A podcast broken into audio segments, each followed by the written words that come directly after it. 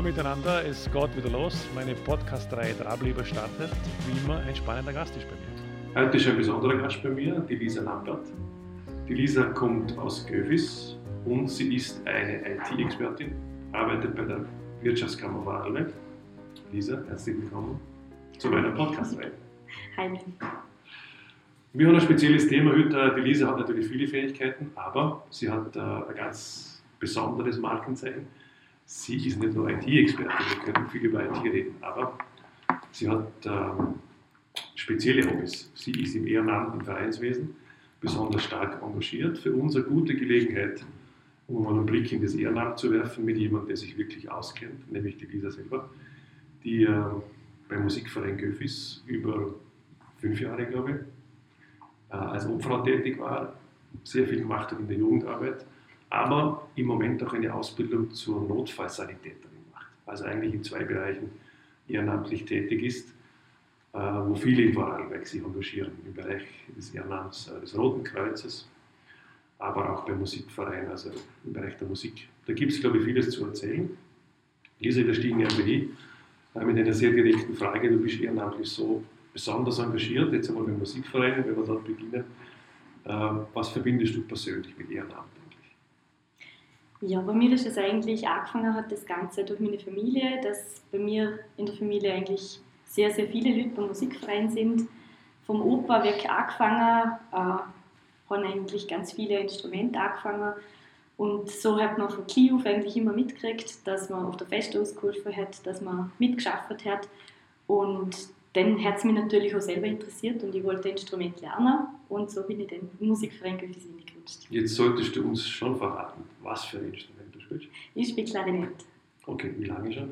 Äh, beim Musikverein bin ich jetzt seit 18 Jahren, äh, spiele dann ich vielleicht drei Jahre länger. Okay, absoluter Profi schon. das heißt, der Zugang zu Ehrenamt zum Musikverein, eigentlich vor allem über die Familie. Oder? Genau. Mhm. Gut, wenn du was von zu Hause mitbekommt, die Eltern schon dabei sind und so, die ganze Familie engagiert ist, dann findet man einen Zugang.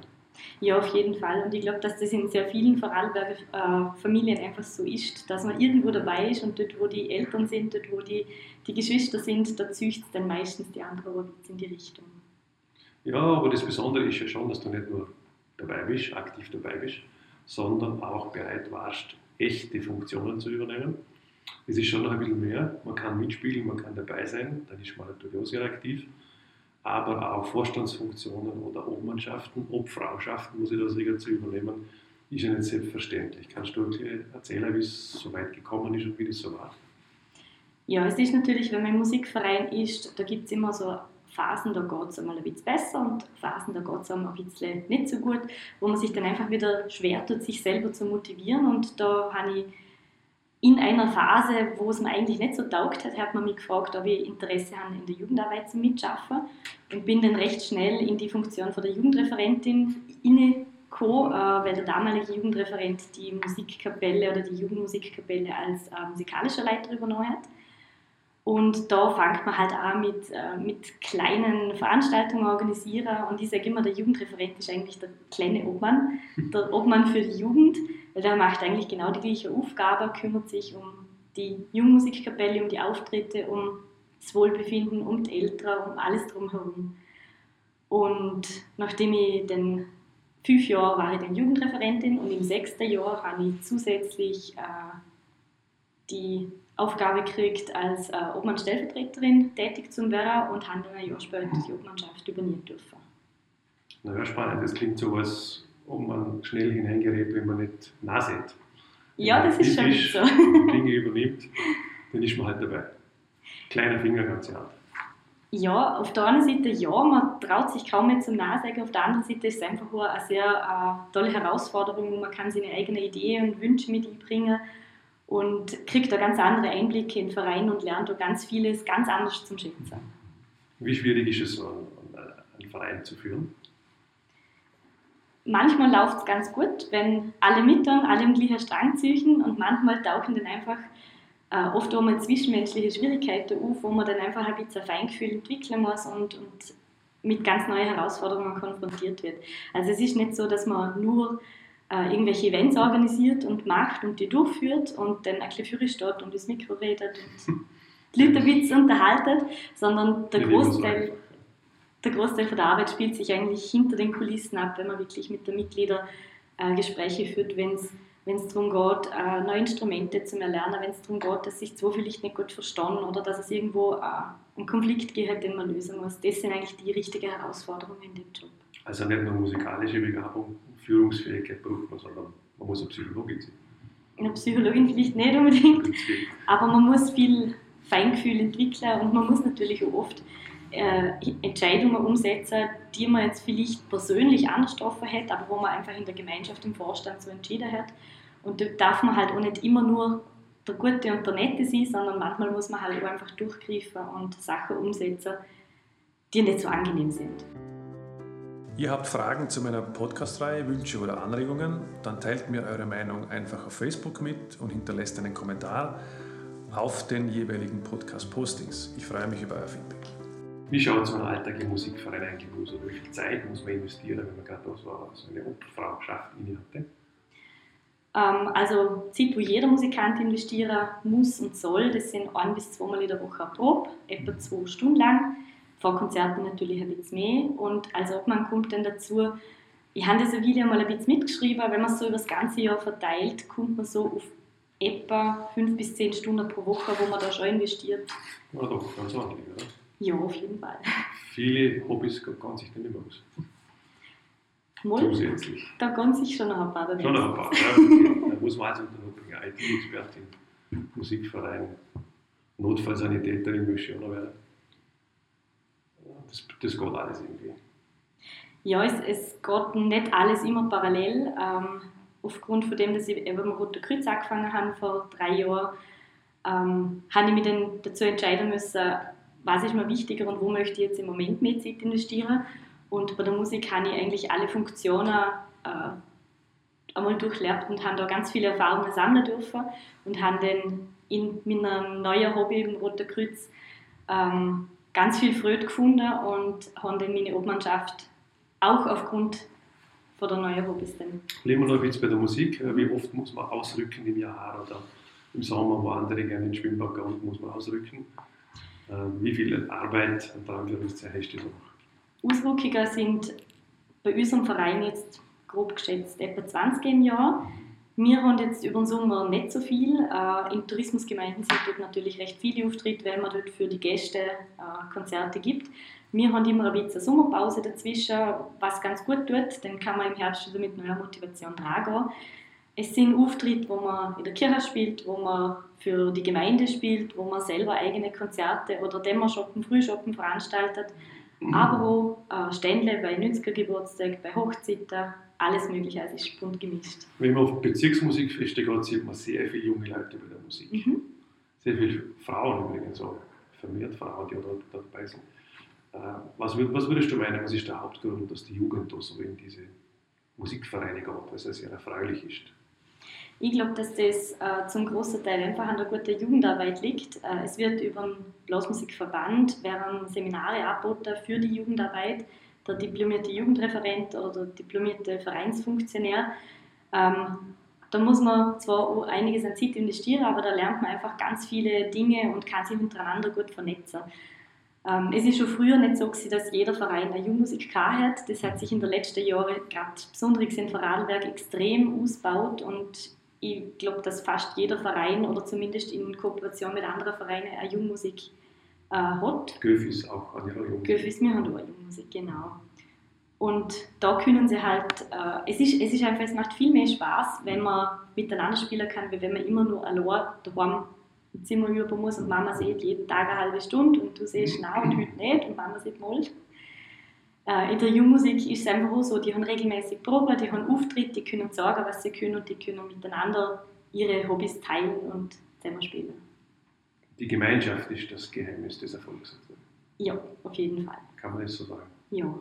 Ja, man hat den Eindruck, wenn man die Musikanten trifft, dann hat man immer das Gefühl, die sind hier alle miteinander in großer Gemeinschaft, auf Festen, bei Auftritten, bei Ausrückungen. Es dürfte wohl schon ein Geheimnis sein, ja, dass die Jugend sich da zunehmend auch der Musik hinwendet. Ja, das besondere Musikverein Göfis zum Abschluss dieses Themas noch. Was würdest du sagen, was sind die Besonderheiten eurem Verein?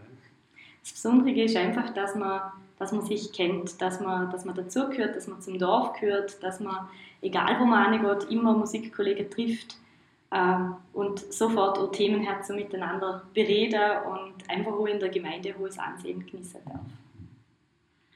Ja, du bist in dem zweiten Bereich auch noch sehr aktiv. Ähm, Ausbildung als Notfallsanitäterin ähm, ist schon was Besonderes, finde ich. Kannst du uns ein bisschen was erzählen? Wie kommt man dorthin oder was ist dein persönlicher Zugang dazu? Auch da hat meine Familie wieder einen großen Teil dazu beigetragen. Meine Mama ist jetzt seit 32 oder 33 Jahren am Roten Kreuz. Und ich habe vor drei Jahren angefangen und habe die Ausbildung zum Rettungssanitäter gemacht. Das dauert ein knappes Jahr, äh, hauptsächlich an den Wochenenden und Praxiserfahrung sammeln in der Nachtdienste. Ist nicht dasselbe wie Notfallsanitäter? Nein, der Rettungssanitäter ja, ist die Grundausbildung und okay. der Notfallsanitäter ist noch der Aufbau auf diese Ausbildung. Wie lange dauert das? Was lernt man da genau? Beim Rettungssanitäter? Bei beidem. Okay. Beim Rettungssanitäter lernt man die äh, Grundlagen der medizinischen Notfallversorgung ähm, und man sammelt die ersten Eindrücke, man äh, kriegt mit, was läuft überhaupt so, was, was sind Sachen, was passiert in Vorarlberg. Äh, es fängt dabei Verletzungen, es geht über innere äh, Geschichten, über Herzinfarkt, Schlaganfälle, äh, ältere Menschen, jüngere Menschen, alles quer durch. Äh, gelernt werden auch, wird auch die Situation, wie geht man in Katastrophenfällen um oder bei Großeinsätzen wie schaffen die Organisationen untereinander zusammen, also nicht nur das Rote Kreuz, sondern auch Feuerwehr und Polizei. Ja, die Grundausbildung findet äh, im Rettungssanitäterkurs statt und der mhm. Notfallsanitäterkurs ist noch äh, der, eigentlich der Aufbau, mhm. wo es dann in allen diesen Bereichen in die Tiefe geht. Kann das jeder machen oder Aufnahmeprüfung oder wie geht das? Ja, da gibt es ein Auswahlverfahren, eine Aufnahmeprüfung, mhm. äh, die Schwierig? Ich finde schon. Was muss man können bei der Aufnahmeprüfung? Bei der Aufnahmeprüfung werden alle Dinge gefordert, die bei der Rettungssanitäter Abschlussprüfung kommt, ähm, plus zusätzlich ein Fachtext. Da geht es ums Verständnis von medizinischen Texten, wo einfach klar geprüft wird, ob man die Gabe hat, selber zu lernen, weil da kommt natürlich noch einmal sehr viel medizinisches auf einen zu und da ist sicher sehr viel Selbststudium daheim auch nötig. Kann ich nochmal nachfragen? Eine Notfallsanitäterin begleitet den Notarzt, oder? Rettungssanitäter ist im normalen Transportwesen, überhaupt im Rettungseinsatz generell tätig. Der Notfallsanitäter, Notfallsanitäter muss mehr können, ist die rechte Hand des Notarztes. Der ist überall dabei, der Notfallsanitäter. Überall. Also er fährt auf einem normalen Rettungsauto mit mhm. ähm, und hat zusätzlich die Aufgabe, dem Notarzt zu assistieren. Also er muss die Abläufe vom Notarzt kennen, er muss äh, alles auch vorbereiten können für den Notarzt, äh, muss auch die Medikamente kennen, dass er ihm das vorbereiten kann auf jeden Fall. Und die Prüfung ist schon bestanden? Wie ist die, die Aufnahmeprüfung bestanden und ja. am Samstag startet der Kurs. Ich freue mich da schon sehr drauf und wir das nächste circa dreiviertel Jahr sehr, sehr viel Zeit investieren. Ist das ungefähr die Dauer? Dreiviertel Jahr Kurs und dann wieder Abschlussprüfung? Oder genau. Was, oder was länger gibt es noch Aufbaukurse? Ja, also der Notfallsanitäter selber hat 160 Theoriestunden, dann 40 Stunden Praktikum im Krankenhaus und 280 Praxisstunden dem Notarztsystem und vom Rettungsauto, das man in der Zeit absolvieren muss. Und nach dem Rettungssanitäter gibt es dann noch die Notfallkompetenzen. Mhm. Ähm, das ist dann wieder ein eigener Kurs. Dort schauen wir, ob ich dort dann noch die Energie und die Kraft haben, das wieder zu machen. Sicher, so, aber die, wie du dir alles vornimmst, das klappt auf jeden Fall. Das hätte ich schon den Eindruck. Danke. Rettungseinsatz. Mhm. Ähm, das klingt nicht immer so einfach, oder? Also so als Laie hat man das Gefühl, naja, wenn man selber dabei sein müsste, ob man da jede Situation beherrscht, ob man das Richtige tut, ob die Ausbildung dann im richtigen Moment dazu führt, dass man richtig handelt. Wie viel Respekt hat man da vor so einem Einsatz, wenn man jetzt schon geübt ist oder so, oder baut man das äh, Nervosität ein bisschen ab, oder wie muss ich mir das vorstellen? Also die Nervosität baut man auf die Dauer auf jeden Fall ein bisschen ab, aber es kommt immer ein auf die Alarmierung drauf an. Mhm. Wenn natürlich auf dem Pager steht, dass es sich um ein Kind handelt, dann ist wahrscheinlich der äh, routinierteste Rettungssanitäter oder Notfallsanitäter nervös oder hat eine gewisse Aufregung mit dabei, weil es einfach sehr selten vorkommt. Ist dir das schon mal passiert, Kind? Ja, ich habe auch schon Kindereinsätze mhm. gehabt. Äh, Gott sei Dank sind sie bisher alle gut ausgegangen. Aber da wird man unruhiger. man hat einfach eine ganz andere Anspannung. Ich meine, man ist bei jedem Einsatz, äh, man weiß aufgrund von der Alarmierung zwar in etwa, in welche Richtung dass es vermutlich gehen wird, aber die Situation vor Ort stellt sich dann oft doch anders dar. Äh, und es ist, ich, ich finde es immer ganz schwierig für, für die Mitarbeiter in der RFL zu entscheiden. Die hören am Telefon etwas, manchmal sind die Leute aufgeregt, manchmal. müssen alarmieren. Genau, und sie müssen uns irgendwie mitteilen, was wir Was machen und das in wenigen Worten, weil wir ja einfach da unter einem hohen Zeitdruck stehen. Unfallsituationen, schreckliche Bilder, wie macht man damit um? Ganz wichtig ist, dass man im Team, in dem man zusammen arbeitet, ganz viel miteinander redet. Wir haben auch in der Rettungsabteilung sogenannte Peers, also die sind über das Mhm. ganze Land verteilt. Die kann man aufsuchen, wenn man mit einer Situation einfach nicht so gut klarkommt. Äh, Es geht auch bis zur psychologischen Betreuung, wenn man So ähnlich wie bei der Feuerwehr und Nachbesprechungen miteinander Genau. Auf jeden reden, Fall. verarbeiten. Das Wichtigste ist immer zuerst äh, im Team und einfach Leute aus der Abteilung, denen man vertraut, die dazu Und zügeln. das gelingt dir gut oder nimmt man die Dinge mit nach Hause? Man nimmt einige Dinge schon mit, haben sehr Mhm. wenige, aber manche Sachen, die blieben schon im Kopf. Also die sind nicht, nicht zwingend belastend, aber es sind einfach manchmal Sachen, die einem schon ein bisschen länger in Erinnerung bleiben. Gab es einmal eine Situation, wo du dir gedacht hast, wieso mache ich das jetzt überhaupt? Das ist mir zu viel oder ich überlege auszusteigen, weil es vielleicht doch zu viel ist? Bisher habe ich die Situation Gott sei Dank noch nicht gehabt. Ich habe jetzt eigentlich immer das Glück gehabt, wenn ich in äh, Einsätzen gekommen bin, wo es einfach sehr ungewöhnliche Situationen sind. Beispielsweise ein Zugunglück, da habe ich das Glück gehabt, dass ich wirklich mit guten Leuten zusammen auf dem Auto war, bin. Ähm, dass da jemand dabei war, der Erfahrung hat, der uns einfach auch ein bisschen anleiten hat können in dem, weil jeder, der neu dazukommt, muss natürlich seine Grenzen erforschen können und schauen, wie weit kann ich, wie weit darf ich und wie weit traue ich mir das selber zu. Und ich finde, es ist schon ganz wichtig, zum selber merken, wenn man mal irgendwo nicht weiter möchte, dass man dann auch die Stärke hat, zum sagen, na, bis da aber, wir sind auch nur Menschen, wir können noch nicht alles. Werden die Dienste insgesamt gut bewältigt oder zu viel, zu wenig Ehrenamtliche, Hauptamtliche im Roten Kreuz überhaupt? Funktioniert das System in Vorarlberg? Das System selber funktioniert. Ähm, es ist nur so wie in den meisten ehrenamtlichen Bereichen, man kann nie genug Leute haben. Also es sind, momentan ist eher ein bisschen, äh, ein bisschen Knappheit an Sanitätern da. Bist du in Ähm, einer Ortsstelle, Göfis oder, oder wie ist das? ich bin in der Abteilung Feldkirch. in der Abteilung Feldkirch. Mhm, genau. Wie viele sind denn dort? Im Moment ca. 80 aktive Sanitäter. Also ausreichend aufgestellt für die notwendigen Dienste. Also die Bewältigung der, der Dienste ist vorhanden, aber es könnten mehr sein. Es sind jetzt einige Leute, die statt zwei Nachtdienste im Monat fünf bis sechs, sieben, acht Dienste machen. Und das ist natürlich nebst dem Job schon eine Neben große Herausforderung. Machst du Nachtdienst und dann in der Früh einen Job? Genau. Und das klappt? Ja, es funktioniert recht gut. Wir können ja in der Nachtdienste, wir haben auch Ruhezeiten, also wenn keine Einsätze sind, wenn wir nicht alarmiert sind, dürfen wir natürlich auch schlafen. Und sind aber, sobald der Bett geht, für die Bevölkerung wieder da und Es wird manchmal erzählt, es gibt auch unnötige Fahrten, die Bevölkerung ruft sehr schnell das Rote Kreuz, habe ich auch schon gehört aus Kreisen des Roten Kreuzes, und bei Ehrenamtlichen. Kommst du zu einer ähnlichen Diagnose sozusagen, wird äh, zu oft zu schnell am Telefon das Rote Kreuz gerufen und man hat manchmal den Eindruck, es wäre jetzt nicht notwendig gewesen, hätte man können selber irgendwie regeln. Ist das ein Trend, den wir irgendwie feststellen, dass alle einfach anrufen und das eh selbstverständlich erwarten, dass ihr kommt? Ja, es gibt da eigentlich zwei Gruppen. Es gibt solche, die haben wirklich was und die zögern sehr lange zum Anrufen. Äh, was eigentlich schade ist, weil in, das, in den Fällen, die- wo es wirklich Die notwendig ist, da soll es auch schnell funktionieren.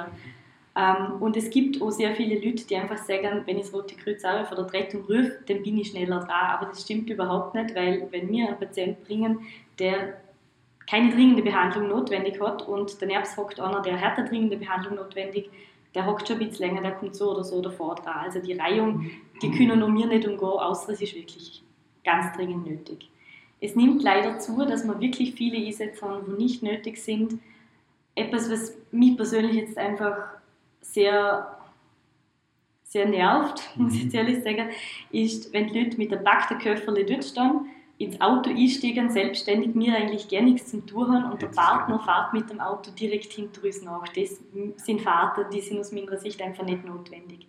Mhm. Anders ist der Fall, wenn jemand zwar gut benannt ist, aber einfach keine, keine andere Möglichkeit hat oder, oder vielleicht allein ist, allein wohnt, sind die Situationen wieder anders. Aber wenn sowieso jemand ins Spital fährt, Also sogenannte unnötige Fahrten gibt es dann doch auch wieder. Ja, gibt es auf jeden Fall. Und die Nerven? Jein. Sie sind natürlich nicht wahnsinnig angenehm. Äh, man denkt sich dann halt oft, es müsste nicht sein, aber auf der anderen Seite sind wir natürlich für die Bevölkerung da. Und wenn jemand sich einfach auch selber nicht traut oder, oder Unsicherheit da ist, dann sind wir natürlich sehr gern für die Leute da und helfen auf jeden Fall weiter. Gab es schon mal Komplikationen auf der Fahrt oder so? Das sieht man manchmal im Film. Mitten während der Rettungsfahrt kommt ein Kind auf die Welt. Bei mir leider noch nicht. Ich denke mir eine Geburt sehr wünschen. also nicht eine eigene, sondern im Rettungsauto. Ähm, ja, ich bin auch schon bei Komplikationen dabei gewesen. Ähm, es gibt ja oft Situationen, wo wir einen Notarzt nachfordern, wo es dann wirklich um Zeit geht, wo wir am Notarzt da entgegenfahren, wo man dann wirklich auf einem Parkplatz bei einer Tankstelle irgendwo stehen bleibt und diese Situation mit dem Arzt zusammen dann bewältigt. Ähm, wir haben auch schon sehr viel geschwitzt in den Autos, weil manchmal wirklich Situationen äh, auftreten, mit denen man vorher nicht gerechnet hat. Und umso wichtiger ist es für uns natürlich, dass wir uns so nicht nur auf unsere Geräte verlassen, sondern immer Kontakt zum Patienten haben, immer schauen, wie schaut der Patient aus, wie geht es ihm, immer wieder nachfragen, immer wieder mit dem reden. Wie viele Geräte hat man da jetzt im Auto? Ich bin ja selber nicht in einem Rettungsauto gelegen in letzter Zeit, aber ist da wirklich alles vorhanden, was man tatsächlich braucht für so einen Notfalleinsatz? Man sieht ja oft, bleibt man stehen, der Patient muss stabilisiert werden ja, das ist, glaube ich, bei einer echten Komplikation keine leichte Aufgabenstellung. Oder man hat ja keine Intensivstation, keine Fahrende. Ja, also wir in der Autos sind sehr gut ausgerüstet. Mhm. Wir äh, erheben Werte wie natürlich der Blutdruck. Ähm, wir können die Sauerstoffsättigung messen, der Blutzucker messen. Wir können ein EKG schreiben für einen Notarzt. Äh, wir können sehr viele Informationen vorab schon einholen. Und wenn der Notarzt dazukommt, der hat natürlich eine ganz andere Palette an Dingen dabei. Der hat auch sehr viele Medikamente mit im Auto, äh, wo man den Venenzugängen lädt, Infusionen geht, direkt Medikamente äh, über die Vene zugehen kann dem Patient. Ja, klingt hektisch, wenn es wirklich passiert, man nicht in Zukunft vorkommt. Und wenn es solche Situationen gibt, dass ihr damit gut zurechtkommt. Ja. ja, jetzt haben wir vieles gehört über Musikverein Göffis, über Ehrenamt insgesamt über deine Ausbildung, Notfallsanitäterin, über Rettungseinsätze, Struktur des Roten Kreuzes. Einen Einblick in den Alltag haben wir auch bekommen. Ähm, wie bleibt da noch Zeit für anderes? Mir hat man noch zugeflüstert, da blieb sogar noch Zeit für die Gemeindevertreter oder für was Politisches. Ist es überhaupt möglich? Und wenn, wovon reden wir da? Ja, ich glaube, wenn man ehrenamtlich engagiert ist und, und wenn einem das taugt und wenn man, wenn man gern dabei ist, dann äh, nimmt man sich die, die Zeit einfach. Man versucht, Familie, Freunde, die ganzen Hobbys alle unter einen Hut zu bringen und oft einmal zählt dann halt doch das Motto First Come, First Serve. Gutes Motto. Aber dein Wissen in die Gemeindevertretung einbringen, ist allemal eine sehr gute Idee, weil äh, du bringst ja offenbar sehr viel mit, wo auch eine, eine Gemeindevertretung profitieren kann. Ehrenamtliche Erfahrung und Rettungseinsätze und alles, was damit zusammenhängt ist etwas, was man sicher auch dort brauchen kann. Oder kann man das Wissen einbringen? Schon. Ja, auf jeden Fall. Und in je, je mehr Bereiche man einen Einblick kriegt, desto mehr kann man auch mitschwätzen. Und gerade auf der Gemeindeebene ist es natürlich fein, wenn man da einen direkten Einfluss auf die Entscheidungen hat. Wir sind in Göfis 24 Gemeindevertreter und da zählt natürlich jede einzelne Stimme und ähm, wir sind ganz bunt gemischt, äh, vom Alter, von, von, der Herkunft, von der Hobbys und da ist jeder eine große Bereicherung. Klingt gut. Lisa, vielen Dank Dankeschön. für unser Gespräch im Rahmen der Podcast-Reihe der Hablieber. War sehr spannend. Gute Einblicke haben wir gekriegt. Ähm, vielleicht gibt es wieder mal eine Gelegenheit. Allen, die zugehört haben, wünsche ich, äh, dass sie sich jetzt angesteckt fühlen, entweder für die Gemeindevertretung, für den Musikverein oder auch für den Rettungsdienst. product.